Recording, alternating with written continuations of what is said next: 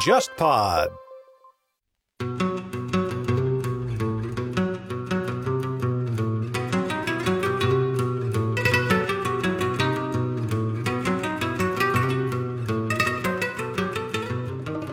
这里是中间地带，我是展涛。我是海博。这一期的嘉宾呢是来自北京大学历史系土耳其研究中心的主任展涛老师啊。在国内呢，现在一说起土耳其研究，甚至拉远到奥斯曼帝国啊，展涛老师都是这个领域绕不开的重要学者啊。那来，展涛老师和我们的听众打声招呼吧。好，大家好。最近呢，展涛老师的新书就是从巴格达到伊斯坦布尔历史视野下的中东大变局出版了。那我是通读了一遍啊，整个是非常易读的，对我这种历史爱好者来说，应该是非常友好了。他把现代的一些中东问题啊，像伊朗啊、叙利亚的情况，当然还有土耳其啊，都放置在这个历史的讲述中，非常有脉络和线索，也很推荐大家。想了解这个中东土耳其近现代历史的朋友们吧，可以来去读一下啊。那展涛老师其实把这本书是定义为通识作品啊，那我感觉其实很像是给本科生的讲稿，或者是您在大众媒体上的一些写作。因为我是长期看您在一些媒体上的写作的，这些文本其实很通俗、很易懂的，很像一些媒体写作。那通识作品往往是其实是不容易写的啊。当初是怎么考虑写这样一本书呢？写这样一本通识呢？其实最开始没想写一本书，里边其实大部分的确是在媒体上发表过。当然写书嘛，肯定也不可能是一开始就想写一本书，然后坐下来就开始写一本书，也不是这样的啊。最后很可能是时间长了，发现好像像本书，才可能往这个书的方向去发展。嗯，所以最开始的时候就是为大众媒体写作的。当然我做，因为我研究历史嘛，所以有一些事儿往往都是长时段的看，呃，所以。我经常写的东西和呃一般的这个，比如说时事评论啊什么，好像风格上还不太一样。嗯，呃，但是我希望尽可能的让大家觉得能够看得懂，然后呢觉得有意思，给大家一些更多的知识和更这个长的这种视野。所以呢，这个我开始的时候觉得这个好像做研究啊不矛盾。啊，而且呢，某种程度上来说，应该呢也能促进我的研究，因为毕竟我们做近现代史嘛，所以离现实其实又比较近。我记得我的以前我的土耳其的一个老师就跟我讲，说你如果是一个历史学者，其实你不是先热爱历史和呃热爱这些什么古代的东西，而应该是说你是一个热爱生活的人。这个其实对我影响还挺大的。所以呢，因为我这个年龄段嘛，正好生活在一个。大众传媒的时代，啊，互联网啊，智能互联啊，就这样一个时代，所以呢，我也是希望能够自己的研究和写作有一定的这个公共性。那么，另外一点，其实也有一些相对呃比较深入的研究吧，尤其是我做土耳其这一部分，因为毕竟是我的专业。嗯，呃，其实虽然有很多内容也是为大众写作的一个产物，但是呢，也一定程度上来讲，也带有研究的性质。其实我看到那个标题，就是从巴格达到伊斯坦布尔啊，我直接就想起那个一战之前，德皇威廉二世拉拢奥斯曼帝国嘛，嗯，他也想试图进入到这个中亚世界，当时他们还要试图好像修一条从巴格达。到伊斯坦布尔，然后再到柏林的这样一条大铁路，嗯，然后一战时期这个中东故事确实是很有意思啊。对，它是处在这个大变局的时刻，是这样。嗯，英国人那边有这个劳伦斯的故事，其实德国人好像也派出了很多间谍策反什么希克人去反英，然后德国、英国、奥斯曼。俄国在中东有一个间谍大战啊，应该说是。对对对，因为那个那本书就写这个嘛，斯科特写的吧，就是这个阿拉伯的劳伦斯那本书是吧？我还评论过，就是讲了那个三个线索的这个间谍战，我记得是。的，是的。但是这期呢，咱们重点就不在这儿了，因为谈起土耳其呢，好多都是我们中文世界吧，特别是几乎就大部分了解的土耳其的知名的政治人物就是凯末尔，然后就是埃尔多安了。几乎，然后就是这一头一尾的这两个人物，一个是建国之父，一个是现在的总统。那中间时期其实是在中文世界其实是很少讲的。我们能够大概知道的就是说，哦，这期间老是有这个军人政变，然后就不知其所以然了，只知道有这么一个大概。所以呢，其实是针对这么一个现代国家吧，也挺想了解一下他这期间，其实应该说这个时期也是一个很重要的成长阶段了。所以和展涛老师就着重聊一下这一段。嗯，其实我知道您本科时候其实对这个土耳其军人干政事件就特别有兴趣，因为你的本科论文似乎就是这个话题。对对对，是这个。在你读书的那个年代，最近的那次政变应该就是九七年那次了。你也是正好是大概世纪之交的毕业生。那对当时您在那个时期是怎么看到九七年这次军人政变的？当时中国的媒体大概是怎样报道这些事儿呢？因为在我的印象里，九十年代末应该是相关的新闻啊、相关的资料啊应该是比较有限的。说实话，我也不知道 为什么呢？就是说，其实到我写到这个军人政变的这个论文的时候，已经是二零零一年前后啊。就因为我是我其实九七年入大学，对，的确我是后来知道有那么一次军人政变的，当时肯定是不知道的。嗯嗯嗯，因为那次政变本来影响也不大。那么其实你想问的，我的体会就是，我我是怎么会对土耳其这个军人政变感兴趣？对，这实际上跟很多大学生都一样，就是本科生他毕业嘛，我们这儿也还要写论文，还要答辩。这题目就跟一个老师要的，后来就是我的导师了，董振华老师。嗯当然，老师有很多题目嘛。我在我的那个应该是我第一本专著，就三联出的那个《现代国家与民族建构》书里边对的后记里就提到这个事儿，就是要了这么个一个 list，相当于 选了这个题目。选这题目其实和新闻啊、什么时事政治没任何关系。嗯嗯呃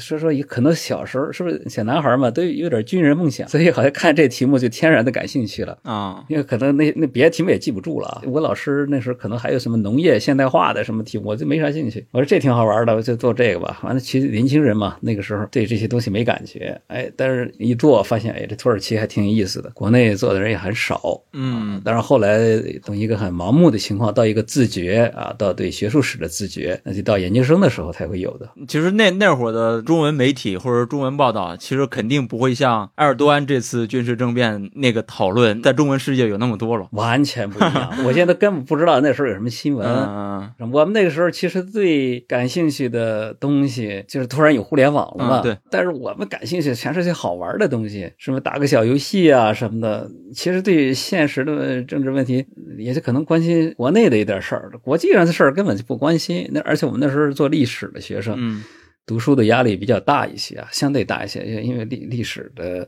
东西资料也多，书也多嘛。反正是读了这个土耳其这个方向，研究中东以后，对这些时事政治的问题才真正的感兴趣起来。发现，哎呀，这个真乱啊！其实根本就弄不明白。嗯自己其实想写东西啊，很多时候我不管是长篇还是短篇的东西，有一半儿至少其实是自己想弄明白而写的，而不是为了让别人明白啊，实际上是为了让自己明白而写的。嗯。确实啊，这个线头确实很多。那在研究这个土耳其领域几年之后，您您是亲自到那个国家去看了，那觉得你对土耳其的第一印象感觉怎么样？第一印象，我记得原来我在那个喜马拉雅讲那个土耳其史的那个课的时候，就现在我都能想起来，就是我下飞机了，完了从那个。扶梯往下走，呃，前面呢有两个，大概是可能是领导啊，什么出差吧，这这听他听他们聊天儿嗯。哎呀，他可能也第一次去土耳其，他们说，哎，这个国家跟咱们中国挺像啊，也是个红旗国家，这到处是挂着各种那个土耳其，因为国旗啊，它是这个也是红点儿的嘛，所以到处是感觉也是红旗飘飘的，这是这个当时的第一印象哈，我现在仍然还记得这个印象，因为这土耳其这个国家啊，民族主义比较重，所以呢，它的特点就是作为这个民族主义的这个符号，所以这个民族国家的符号，国旗呀、到处悬挂啊，非常的多，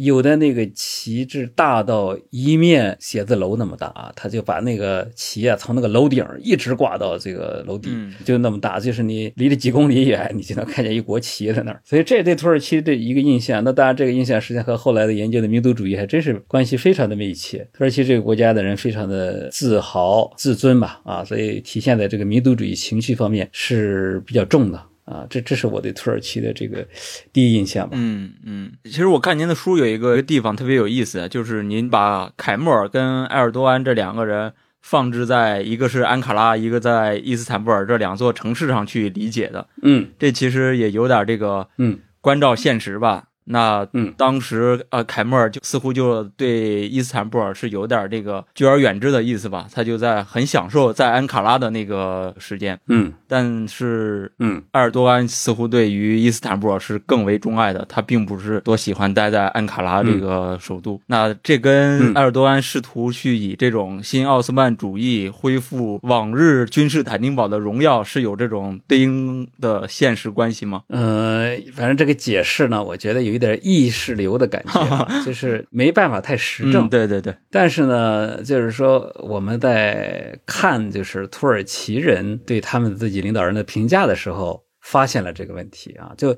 这也不是说我原创性的看到的，嗯其实就是我们研究外国人怎么看待外国人的时候，其实我们首先很多时候都是先看了。那个本国人怎么看着他们本国的，对吧？所以呢，呃，那当然就发现了这个有意思的现象。去一看，哎，还真是那么回事儿哈。因为我做历史的时候呢，曾经读过一本很好的书，这个作者呢也很有名，就是土耳其国民报的这个主笔了，叫詹敦达尔。他写过一个叫《国父的最后岁月》，就是写肯莫尔的、嗯啊。其实他这个里边呢，给我印象非常深刻的就是国父肯莫尔啊，因为他是逝世在伊斯坦布尔的。那个书里其实有一个很重要的情节，就是写国父在去世之前非常想回到安卡拉去怀念安卡拉。这个书给我留下很深刻的印象，因为这个事儿实际上对土耳其史来说不是个什么重要的事儿，对吧？所以，因为我是跟自己的就结合起来，大部分人去土耳其呢都会喜欢去伊斯坦布尔的。我呢第一次去土耳其，我在伊斯坦布尔待了十天半个月的样子嘛，然后我实际上就主要在安卡拉待着了，哦所以呢，我对伊斯坦布尔呢，我知道伊斯坦布尔的历史啊、文化呀、呀各种什么旅游景点呀，但我没空去看啊。我就有一朋友带我去溜了一圈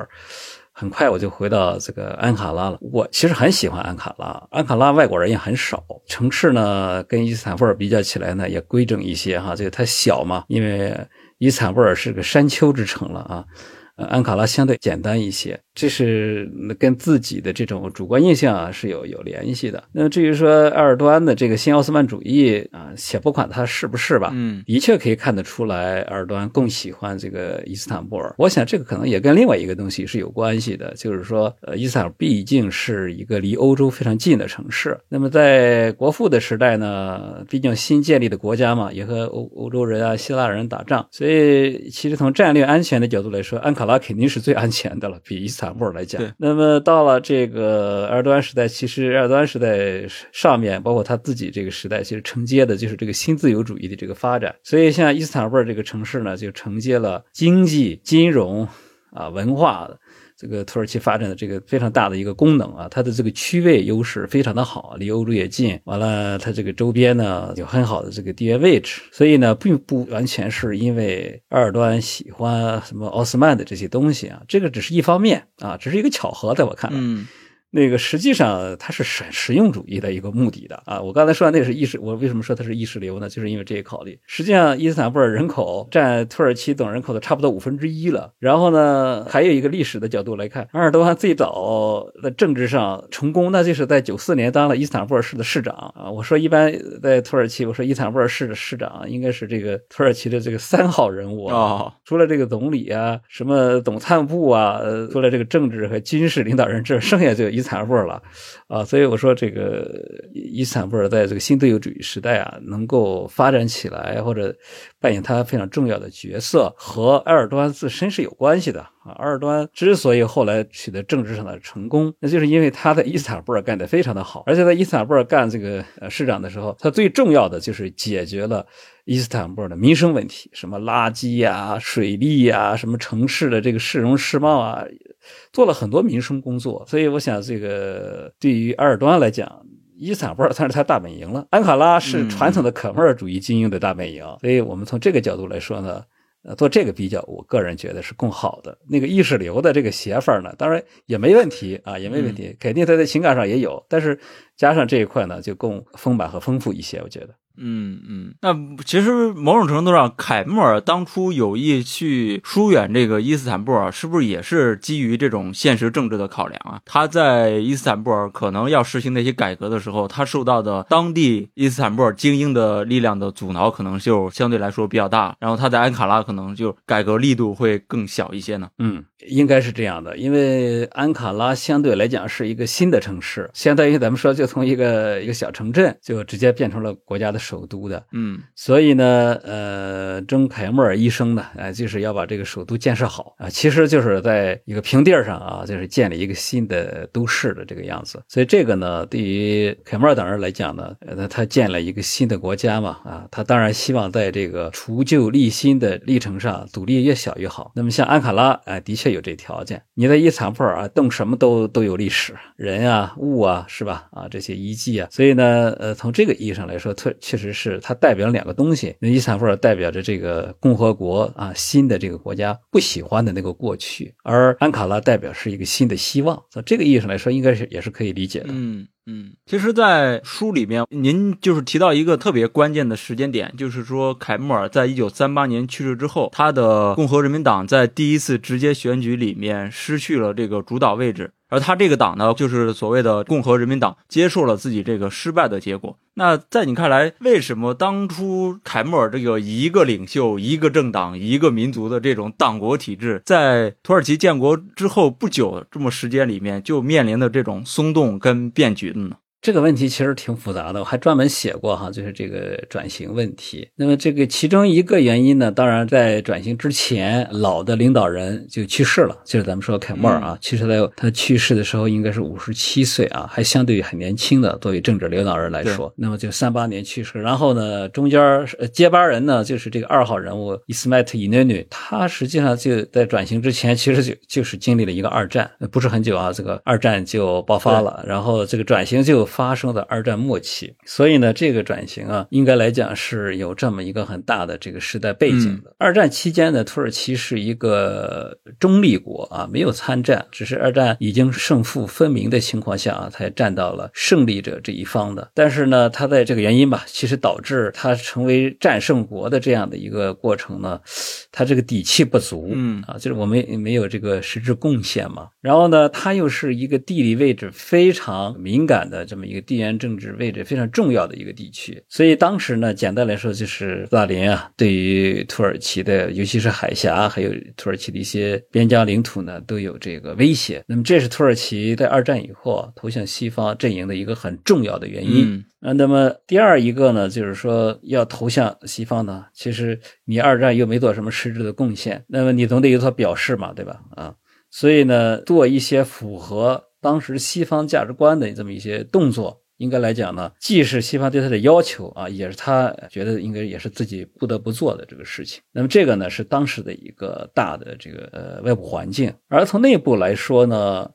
呃，实际上也是因为二战的影响啊，土耳其经济表现也很差。国内呢，其实矛盾非常的多，所以呢，当时这个二号人夫伊斯迈特伊涅女啊，可能是想通过这样一种方式，因为早在这个二战结束以前，大概是结束前一年多，他就释放过信号，就是以后我们会开放党禁啊什么之类的。嗯、那么当然这个话亮出去了，那些反对派啊什么的都是追着啊要要实行。那后来呢，就慢慢就走向这一步了。那么走向这一步呢，就有一个现在不太确定的事儿是什么呢？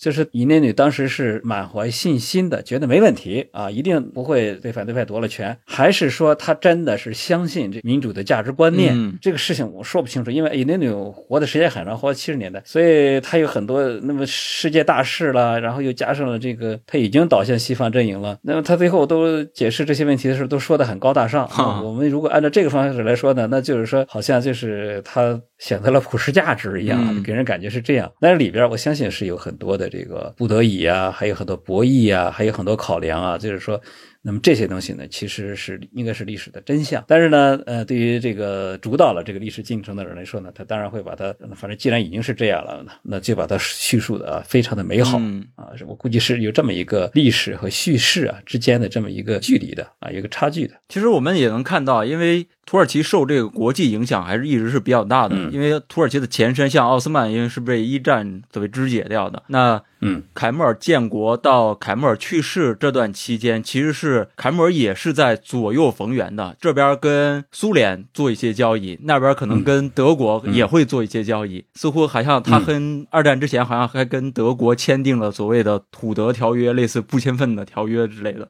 对他也是在处于这种中间地带，嗯、所以他要不断的去做左右的涡旋。他正好就是土耳其，正好就是这样的位置上，不得不去做这样的变化。对，确实到了冷战期间，它有明显的这个投向西方阵营的这种走向吧。嗯那我们可以套用所谓我这个播客名字的来源，所谓中间地带的革命这个说法，是不是这个国际环境的势力对于这个土耳其国内的走向，确实是起到了一定非常大的作用呢？的确是，因为我们从一战到冷战期间这一个脉络下来，似乎总是这个国际大势会影响着他，改变着他。对，因为我们原来受一种这老的这个思维方式啊，什么内因 外因啊这种，实际上仔细想想，在奥斯曼土耳其历史上的一些关键节点，不一定是内因起决定作用，嗯嗯，有的时候是外因也能起到决定历史走向的作用。因为如果你自己决定不了你自己，就是你这个内因你自己都控制不了自己的命运的时候，那你只能从外部因素是吧？来找这个原因嘛。呃，我原来正在写一篇文章嘛，就是在讨论就是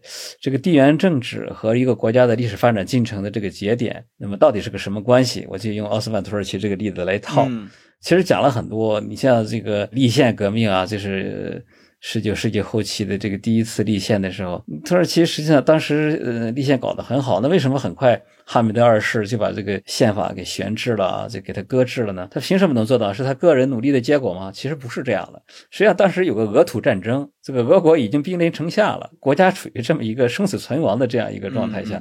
他是去借这个位置把这个立宪给它停滞了的啊，那么之后就开始走集权的道路，所以在这个里边你可以看到，当然那个时候的外部环境起到非常大的一个作用吧，我们说，那么后来也是一样啊，你这土耳其你加入到了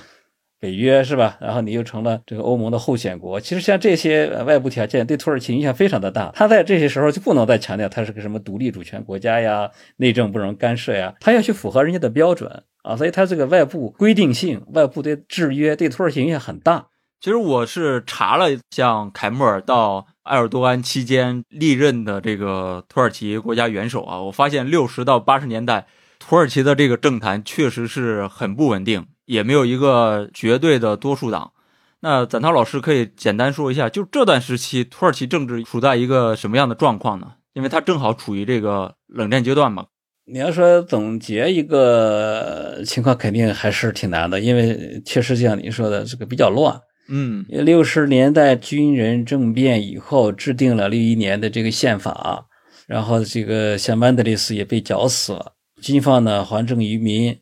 那么土耳其的这个时候呢，就是相对还是比较自由的。但是冷战期间呢，左和右的这个冲突啊，对土耳其影响非常的大。嗯其实土耳其到一直到七十年代，经常发生这种恐怖暴力事件啊，就是政治暴力啊、街头暴力这些情况。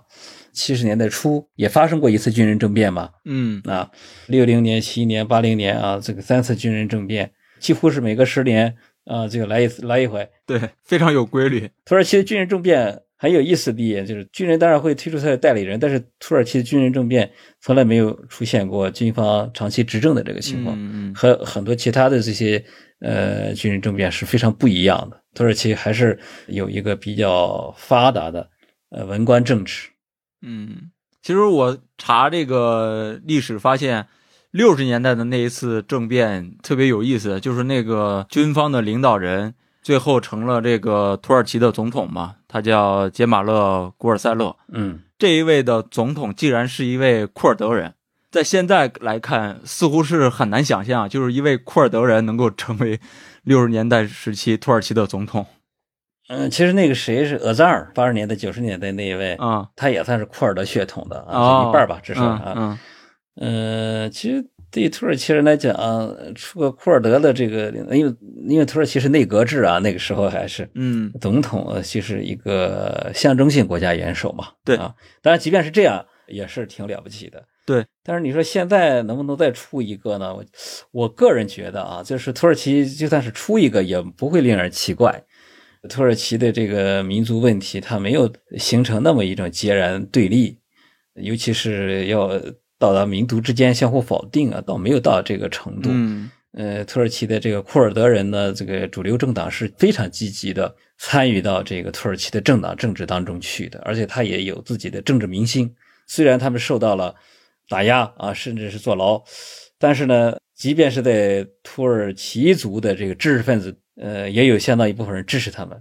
所以你可以看到，像这个库尔的这个人民民主党，支持率是吧高的时候，那是百分之十几嘛，啊，已经进入到议会了啊，有八十多个席位。嗯，当然现在可以说是这个被收拾了残废了啊，但是至少可以说明库尔德人参与土耳其正常的这个政治进程，在土耳其呢是一个司空见惯的事情。嗯，那为何近些年库尔德人的问题反而成了一个比较重要的这种分裂性的问题？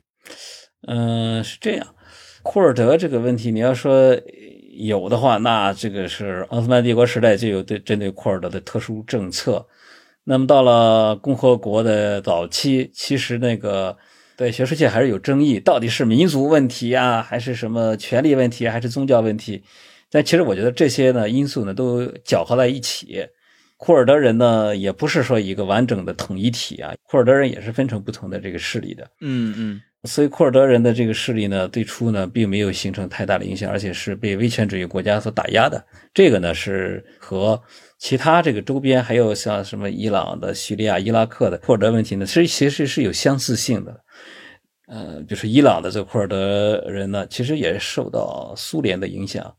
那么这些呢，都是。符合咱们说这个左翼运动里边，其中有一个理论是吧？就是支持殖民地半殖民地区的民族解放运动嘛。对啊，它是在这样的一个框架下，土耳其的这个库尔德工人党啊，也是一个政治上比较激进的啊左翼政党。嗯，那么另外一点就是说，土耳其呢也很重视它的东南部，就是它这个落后地区的这个发展问题。那么随着他们对民对民族制啊这些工作的开展。那么当然，他们就对作为一个不同民族的这个库尔德人的情况呢，就是了解的就越来越多嘛。到了这个九一年的这个海湾战争时期，实际上这是一个库尔德甚至是中东库尔德问题的一个转折，因为我们都知道，当时这个美国在伊拉克北部这库尔德地区设立了这个禁飞区嘛，所以伊拉克地区的库尔德人地位就迅速提高了。那么实际上，土耳其的库尔德问题呢，也在这个。时期也暴露出来了，也就是说，土耳其的库尔德问题国际化了啊，所以那么这个问题就积累到这个时候呢，已经不可能再再去掩饰了。那么它受到了地区的这个地缘政治和国际呃政治环境的这个强大的影响。那么到了九十年代末的时候，库尔德工人党的领导人这个奥贾兰不是被抓住了吗？所以这个土耳其的这个库尔德工人党这个武装斗争啊，就陷入到低谷啊。那么实际上从那以后，呃，对于土耳其来讲啊，他就把库尔德这个问题主要变成了一个反恐和国家安全的问题。嗯，那么这些问题实际上我们也看到，由于伊拉克北部存在着这样的一个地方自治政府，土耳其就进行过多次这个跨境反恐，也跟这个呃伊拉克北部的这个库区呢，呃有一些冲突，但是其实最后是。发展出比较好的外交关系，因为库区也有他对土耳其的诉求，比如说在能源问题上，在外交上啊，因为伊拉克这个库区和他的中央政府关系不好，嗯，呃，所以这个是既有矛盾又有合作的，并不是说呃大家一说都是库尔德人，大家都团结在一起啊，并不是这样。伊拉克库尔德人也分派，土耳其的库尔德人也有支持政府的，是吧？也有支持反政府的，嗯，呃，所以这里边很复杂。那么到了这个。ISIS 出现以后啊，尤其是叙利亚北部的库尔德人，虽然数量不太多啊，一百多万人，但是呢，这个地方的人长期就和被土耳其打到外边去的库尔德工人党的，就从土耳其的官方角度来说，就一伙人。嗯，所以，那么土耳其在伊拉克，尤其在叙利亚北部这些年来的一些主要的军事行动，其实就是为了反恐，再加上这个。萨达姆被推翻以后啊，伊拉克立宪以后呢，建立的是一个联邦制的政治体制。呃，伊拉克北部的库尔德人的这个地区呢，也获得了非常丰厚的石油利益和这个战略利益。比如说，曾经公投过啊，有超过九成的人可能支持呃伊拉克库尔德人独立等等。那么这些情况呢，实际上都使得土耳其非常敏感，因为作为一个跨在四国的这个没有自己独立国家的民族，就是库尔德人。土耳其实际上是在人口上来说呢，就是它拥有这些库尔德人的一半人口，所以土耳其对这个东南部地区的这个安全形势呢是非常敏感的，这是它国家安全的这样一个头等的大事。所以我们说，土耳其在它东南部的，无论是它的开发，还是和这些地区周边国家，包括伊朗、伊拉克和叙利亚的这样的一些复杂的地缘政治的关系，它的核心的关注就是库尔德问题。而由于库尔德问题影响这么大，对土耳其的内政也影响这么大，那土耳其的主流民意不是说知识分子啊，是这个土耳其的主流民意。嗯实际上，在我看来是倾向于对库尔德人的这个政治和军事势力采取高压态度的，这是土耳其主流的民族主义的一种反应吧。所以，我们说，在这些年，呃，库尔德问题当然变得非常重要。那在六十到八十年代，军方每每以这种所谓世俗力量代表出现来稳定局面的时候，是不是就意味着当时土耳其社会伊斯兰保守主义势力的多次抬头呢？有这个原因，嗯，但不是主要的。咱们刚才说的那个，呃，四十年代末就二战以后，土耳其不是开放党禁以后，那个时候其实已经有所抬头了，有所回潮了。啊，就是说，至少卡马尔党人所主张的那种世俗主义，对，开始受到一定的程度上的这个冲击了。而且新的这些政党，呃，都很愿意，也很善于打这个东教牌而获得这个政治利益，至少获得选票嘛。去做动员。对，做做一种动员。所以这个呢，你要说多多次抬头呢，实际上其实应该就是说一直在抬头。至于说他到底有没有呃实质性的影响土耳其的政治进程呢？这个在我看来，应该说在六十到八十年代应该还是没有的。它的主流还是土耳其的这个冷战环境下来的那个左右之争。七十年代，比如说像呃民族秩序党啊，这个七十年代的时候，像埃尔巴坎他已经抬头了。他们后来又搞这个什么民族观运动啊。但是实际上，他们的这个很重要的一次标志性的这个事件，直到九六年才出现啊，就是他们的繁荣党啊上台。伊斯兰主义在土耳其要抬头的话，它需要等待它的这个社会经济发展，也就是说，这样一批有保守主义理念的这个政党，它得获得呃一定的政治和经济的社会基础，而这个经济社会基础，尤其是经济基础，实际上是八十年代后期。所开启的这个土耳其的出口导向，就是咱们说这个对外开放啊，发展起来以后，尤其是在安纳托利亚啊这个地区开始出现了一些新兴的中产阶级吧。那么这些人的他们的这种保守主义倾向和咱们说的伊斯兰主义势力呢合流以后啊，那么伊斯兰主义政治势力成为他们的这个代言人，那么这时候这个伊斯兰主义才获得了真正的力量。嗯，它如果说只是作为一种思潮的东西的话，那么它在政治上的影响就不会那么大。因为在马克思主义的说法来说，它需要有经济和社会基础啊。那么这个经济社会基础其实后来就越来越发展，是吧？到今天你看，二端的就是支持率在下降，还有百分之四十多的支持了。嗯，哎，就到了八十年代，反而中产阶级成为了这种呃伊斯兰主义的。大本营，我说其实是新兴中产阶级哦，新型原来的那些西化的、受过教育水平比较高的这些老的中产阶级，依然是老开门主义。对，知识分子啊，这个什么律师啊、官僚啊，整个这些这个城市里的中产阶层，更重要的是军方啊，嗯，对，都是世俗主义的。嗯，其实我我特别注意的就是您对于这个八十年代历程的这个分野，因为八十年代正是土耳其经济。在快速的城市化，它也是受到这个新自由主义经济政策的这个影响嘛。嗯，但是它另一方面导致了确实是贫富差距的拉大呀，农村的一些居民成为一些伊斯兰保守主义的基本盘跟重要的基地了，应该说是。那为什么新兴的这些中产阶级会成为伊斯兰主义的这种拥趸或者说基本盘呢？嗯，这个有意思。其实还是要在经济上来看，在新自由主义之前，土耳其有很强大的这个国有经济啊。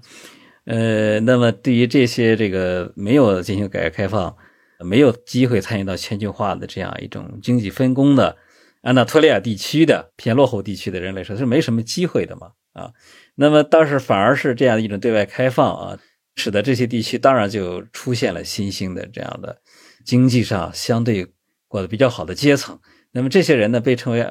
呃，他模仿亚洲斯小龙，叫安纳托利亚小老虎啊，就是 一个一个地方的。所以这个地方呢，它本身的确就是这个思想上平常是比较保守的。他们呃，普遍的受教育水平也比较低啊，和原来那些城市里的呃西化的精英相比呢，是本来就已经存在着一个很大的分野。嗯，那么另外一块就是说。还有就是这个东西它不是一成不变的，因为城镇化、城市化的这个发展，导致他们开始想呃，就向大城市去集中嘛，啊，也出现了这样的一种人口流动，对吧？那么这样的一些人，他最初进城的时候呢，也会，呃，应该说是，尤其第一代是吧，也会过得不舒服，对不对？是是，呃，甚至很多时候，就像你说的，他像贫民窟一样，他就是那些简易房，呃，在土耳其叫盖这孔度，就是呃一个晚上就能建起来那种房子。嗯那么这个时候呢，这些人其实呃也是选民嘛，啊，那么当然，呃，正在勃兴当中的伊斯兰主义政党，他们有一个特点哈，就是他们很善于做基层工作。啊啊，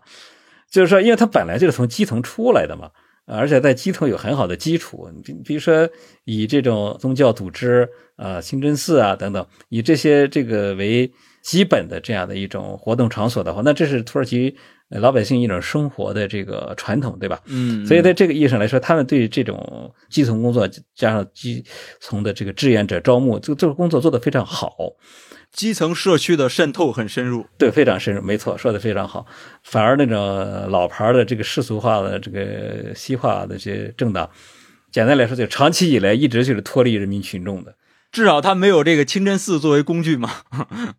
对，清真寺当然也不是说就是他们的工具啊，只对对我们只是那清真寺只是说作为一种就是传统生活的方式，因为清真寺大部分也被纳入到国家管理体系了。哈。啊，嗯，因为我是自己是没有去过土耳其啊，但是我在像特别是西兰的电影里，总会出现那种特别保守的那种小镇嘛，嗯。就是他好像有一部电影就叫《小镇》，就讲了一个呃安纳托利亚很贫穷的一个小镇生活的人，然后跑到伊斯坦布尔去讨生活嘛，相当于去找他表哥讨生活，嗯然后这种小镇跟伊斯坦布尔这种大城市之间的这种强烈对比就展现出来了。对，所以也很也很很想请那个散涛老师跟我们分享一下，你有没有去过这种东部土耳其那些就是相对贫困地区是一种什么样的见闻呢？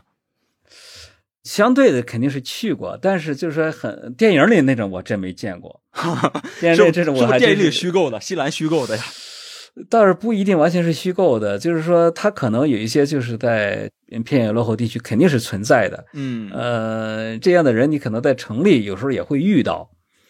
呃，但是呃我去的时候也也都是一些土耳其人带着，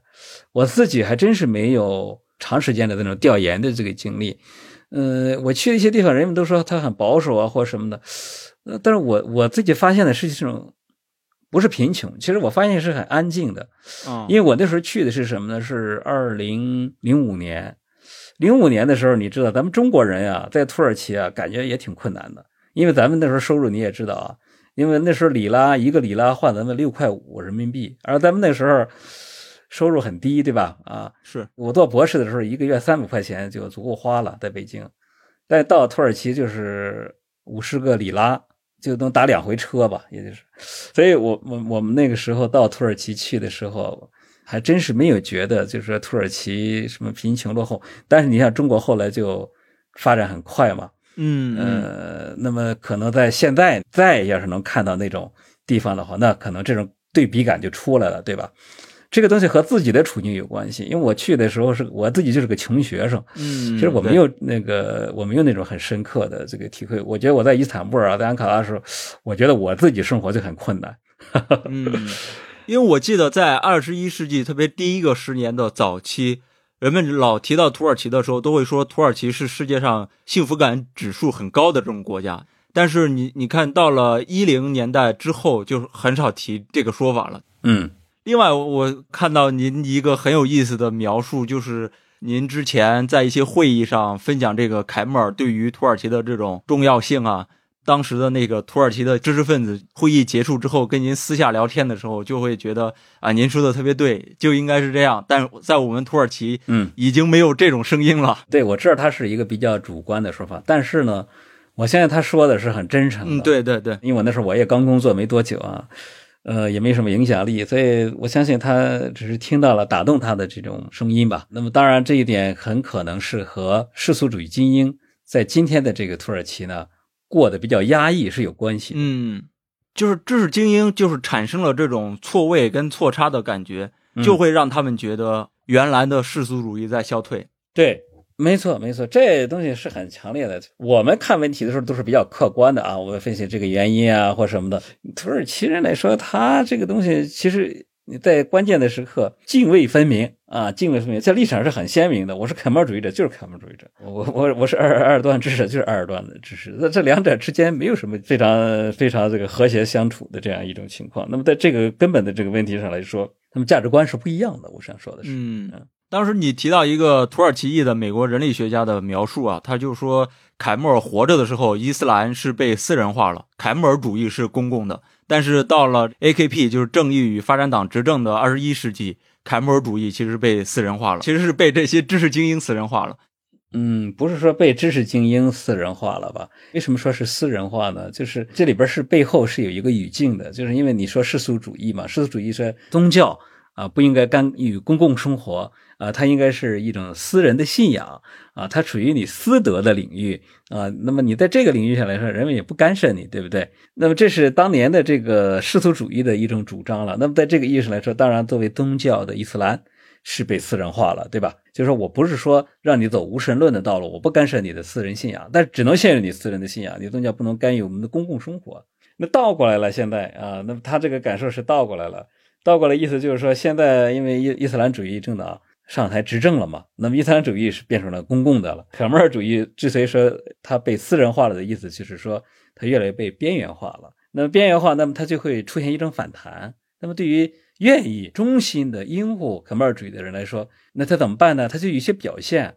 你比如说，在汽车里弄一小挂件啊，挂一凯末尔。那以前可能不需要这个，因为为什么呢？因为这东西随时可见嘛，大街上都是挂着它的标语，对你都不需要那那么珍视它。那么现在大街上不挂凯末尔了，怎么办呢？那就你只能自己挂喽，呃，你只能在家里挂。你会发现凯末尔被私人化，当然在某种意义上也也相当于被商品化了，是吧？你会发现他们这样一种做法，实际上是对凯末尔真的开始作为世俗主义的一个象征，一个 icon 啊，就是把它作为一个一个。物化把它象征的一个一个标志，那么在过去可能不是这样啊，过去很可能国父那国父就不是世俗主义问题那么简单，国父就是这个国家的这个一切。嗯，你现在对于这些个坚持世俗生活的人来说，虽然国家还在，虽然不一定需要国父了，但是我们需要的是能够支持我们捍卫我们这种生活的一个标志、一个符号。那么这个标志和这个符号是什么呢？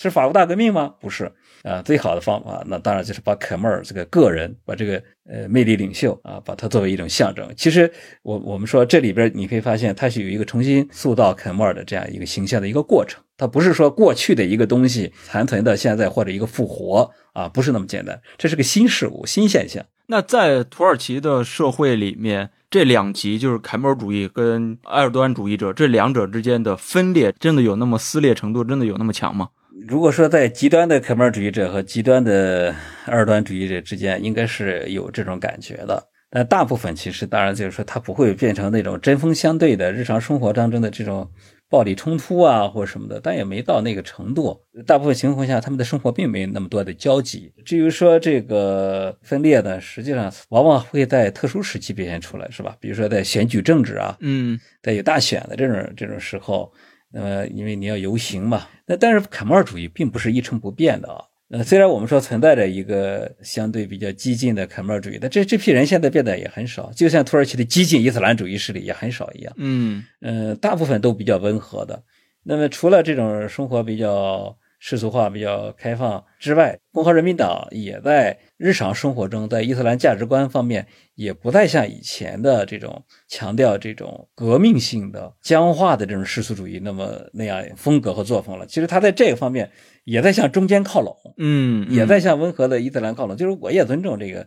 老百姓的这个信仰啊、习俗啊、这种传统啊、这种这种这种宗教啊，他在这些方面其实也能做啊，呃，也也能做很多讨好老百姓的事儿。所以从这个意义上来说呢，都在往中间靠。当初的那些凯末尔主义正在往中间靠拢，而土耳其式的伊斯兰主义也是在往中间靠拢。他们的那个社会面的基本的共识还是比较强的。对，应该来讲是这样的。还有一块就是说，除了那我这个比例不知道，也是大概激比较激进的伊斯兰主义社会比较激进的凯末尔主义可能各占百分之十五，大概是这样。嗯，这个比例不太好说，但是也只是有人一种估计，肯定有一批人是像欧洲人一样啊，怀有着伊斯兰恐惧症的。一说到正义发展党，一说到他们的这种保守主义，他们就认为这些人是要把这个国家伊斯兰化，要把这个国家带向一种沙利亚政治啊等等。那么这些人在土耳其存在吗？当然存在了。啊，那么这批人怎么可能和他们妥协呢？啊，是是有这样的，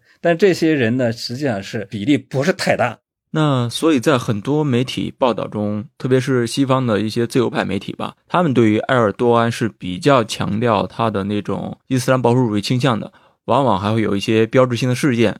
比如说之前圣索菲亚教堂改成了这个清真寺，这似乎也是强调保守主义主张的一个佐证吧。呃，应该来说，媒体的风格就是你不可能全面呈现嘛，你全面呈现就没人看了，对吧？你你什么都想说，其实等于什么都没说嘛。你最好就是抓住一点，那个不计其余，这样的话才能吸引眼球。你镜头对向哪儿，你聚焦在哪里，是吧？那么看到那儿的时候，其他的周边都是被虚化的，对吧？但是你把镜头换另外一个风格，你同样的逻辑拍另外一个世俗生活，你也能拍出来一样的。所以我想说的就是什么呢？就是实际上这个我们需要比较综合的来看，也就是说。这种生活方式是不是他个人的选择为主的？这个是很重要的。呃，我相信大部分人的是是可以自由选择他的生活。如果你是一个宗教上比较保守的人，和你一个比较世俗的人，你能不能在一起上学啊，在一起工作？其实是当然是可以的，是没有问题的。这是社会的常态和常识，甚至包括库尔德族人和土耳其族人在一起怎么样？那都是很常见，根本就不是我们想象的就那么泾渭分明的。那么在这个意义上来说呢，就他肯定没有那么分裂。嗯，那么另外一个就是说，西方媒体所呈现出来的这个东西，从土耳其媒体的角度来说，因为土耳其的媒体很多都是支持二端的嘛，那就是这个鸣不平嘛，就是说，在这个世界上，如果还有一个国家的领导人被污名化、被妖魔化最严重的话，那就是我们的二端了。嗯，他们经常会有这样的一种，而且还举出很多的西方媒体的例子，他们怎么妖魔化他的，怎么污名化他的。那有没有这种倾向呢？在我看来，当然是有的。因为在我看，埃尔多安其实更多的是一个比较正常的实用主义的领导人。呃，对于他的政治有利的东西，他就会去做。啊，包括比如说博物馆改回清真寺了，前年前年那个圣索菲亚这个事件，如果有个历史视视野来看的话，其实这不是尔多安提的呀，这事儿早就有提提都很久了，而且很多其他地方都一直在改，所以我们需要说，哎，如果说我们把这个事儿当成是一个特别突兀的事情的话，那说明我们肯定是因为没有看到其他的。对于土耳其来讲，这它是不是因为伊斯兰教？我认为并不是因为伊斯兰教，我我认为是因为政治。肯定是有当权者，反正我要干这个事儿嘛。那我要干这个事儿的话，我当然获取最大的政治利益和政治资本，是吧？所以呢，当然他愿意去挑动这个东西。你西方人叫的越欢，那对于二端他要挑动这种宗教民族主义的话，那就他得分就越高嘛。这个当然这个是很重要的这个原因吧。但是他是不是要把土耳其伊斯兰化？我个人觉得这个可能有点杞人忧天吧，嗯，或者有点危言耸听。二端执政已经二十年了，在土耳其。那么在这个二十年当中，他要干这件事儿的话，早就应该干了嘛。可是我们现在让大家去举一些例子，到底他在哪些方面在政治体制上要要推出一个沙利亚的国家，要是要使土耳其更加的伊斯兰化呢？其实好像也没有办法举出特别实证的例子来。嗯，那么在我看来，实际上这个国家在生活的风格、社会风气上，呃，偏向了保守。但是这不等于政治制度的发发生变化，在特殊的情况下，的确你也可以找到非常个别的例子啊，就土耳其出现了，比如说有穿着暴露的女性，可能在在公共场所受到了人家的这个言语暴力啊，这种情况可能是有的。但是这事儿以前也有啊，它它不是说现在就有的。嗯，那你比如说你在大学里可以自由戴头巾了，那么这个问题上有人就会说，哦，这是伊斯兰化。那有人可能说，这是因为一些嗯保守的这个大学的女孩保证她们能受教育的权利，可能是信仰自由的表达。那这好像说的也挺有道理，对不对？所以人们说，哎呀，土耳其在这二端执政下已经伊斯兰化了。反正我最后一次去是二零一九年哈，因为疫情后来就没去了。我是没有这个感觉，从从最直观的感觉上来说，是不是没有这个感觉的。只不过因为这个有保守倾向的这个政党执政二十年啊，那那些稍微激进一点的这个世俗主义者肯定是越来越感到压抑，这点是有的。我觉得这是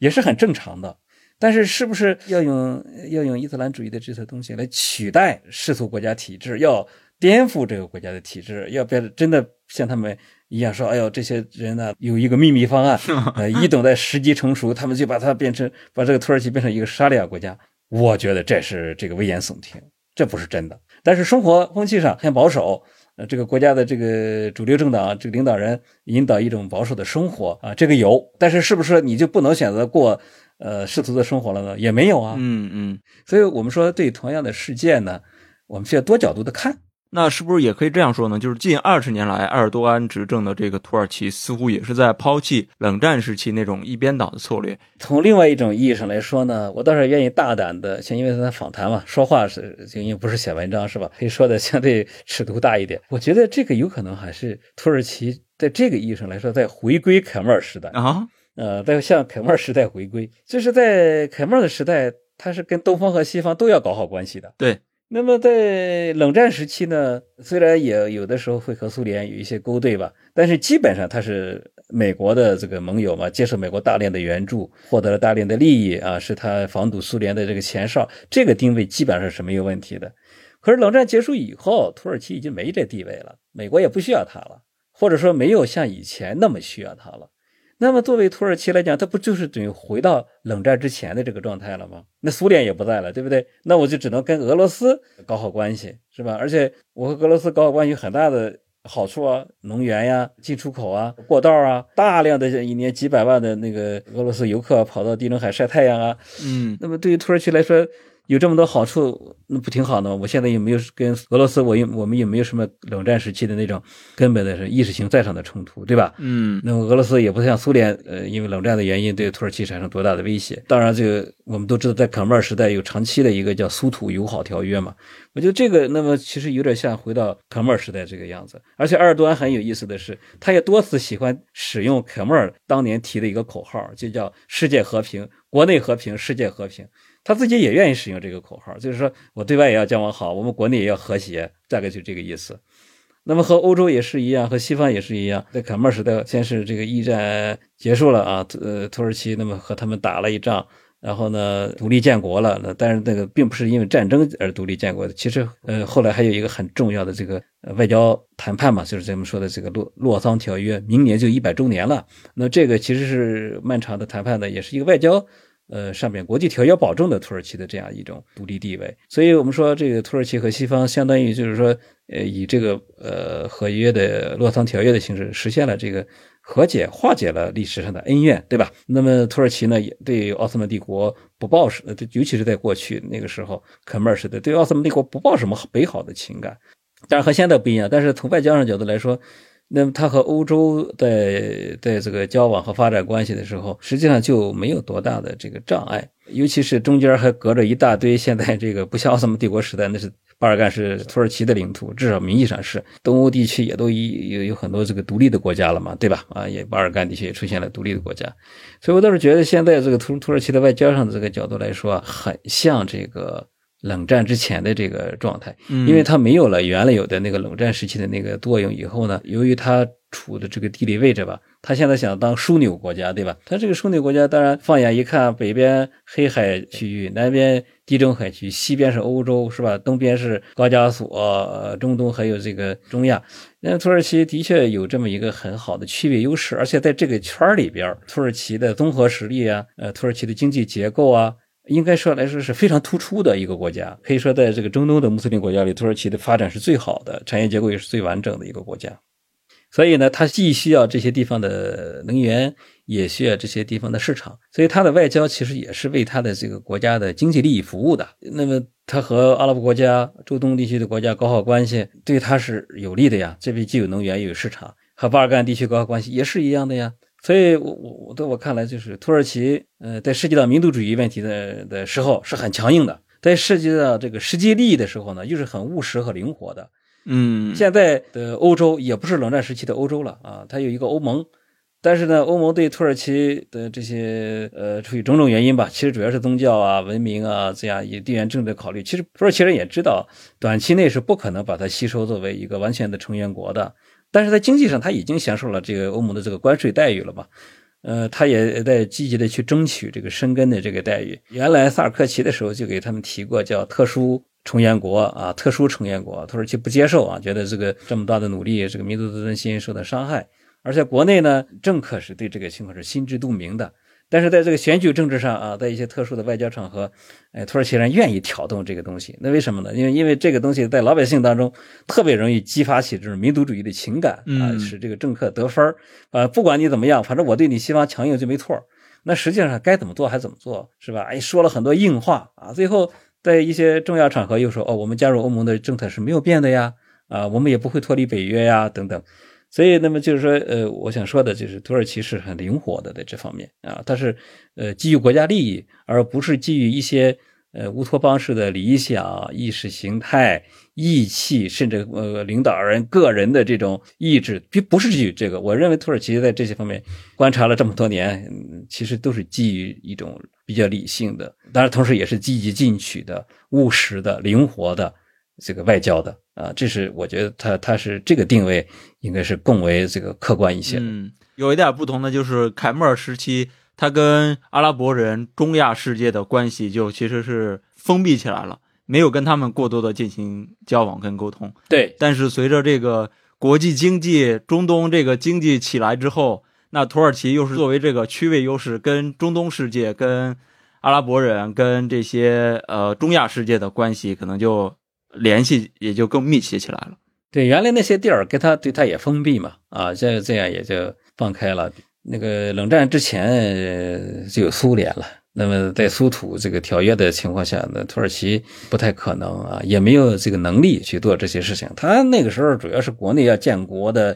呃，民族国家建设的很多问题，对不对？那自己的这些事儿还还还早着呢，是吧？所以我们说，土耳其后来这个力量上升，尤其是。呃，咱们前面提到的这个俄扎尔时代以后，土耳其走的这个出口导向战略还是很成功的。在新自由主义时代，土耳其呢也算是个弄潮儿。虽然它的经济体量上跟中国没法比，但是我们也要看到，像土耳其这种八千多万人口，区位又是这么优越啊，这些人口又非常的年轻化，然后又不是一个吃老本的这种能源国家。那么在这个情况下，我们说土耳其应该来讲是一个充满活力的国家的啊，虽然它很不稳定，地缘政治很复杂，跟西方的关系呃波动啊，它的这个金融市场啊波动也非常的大，大家也都看看得到。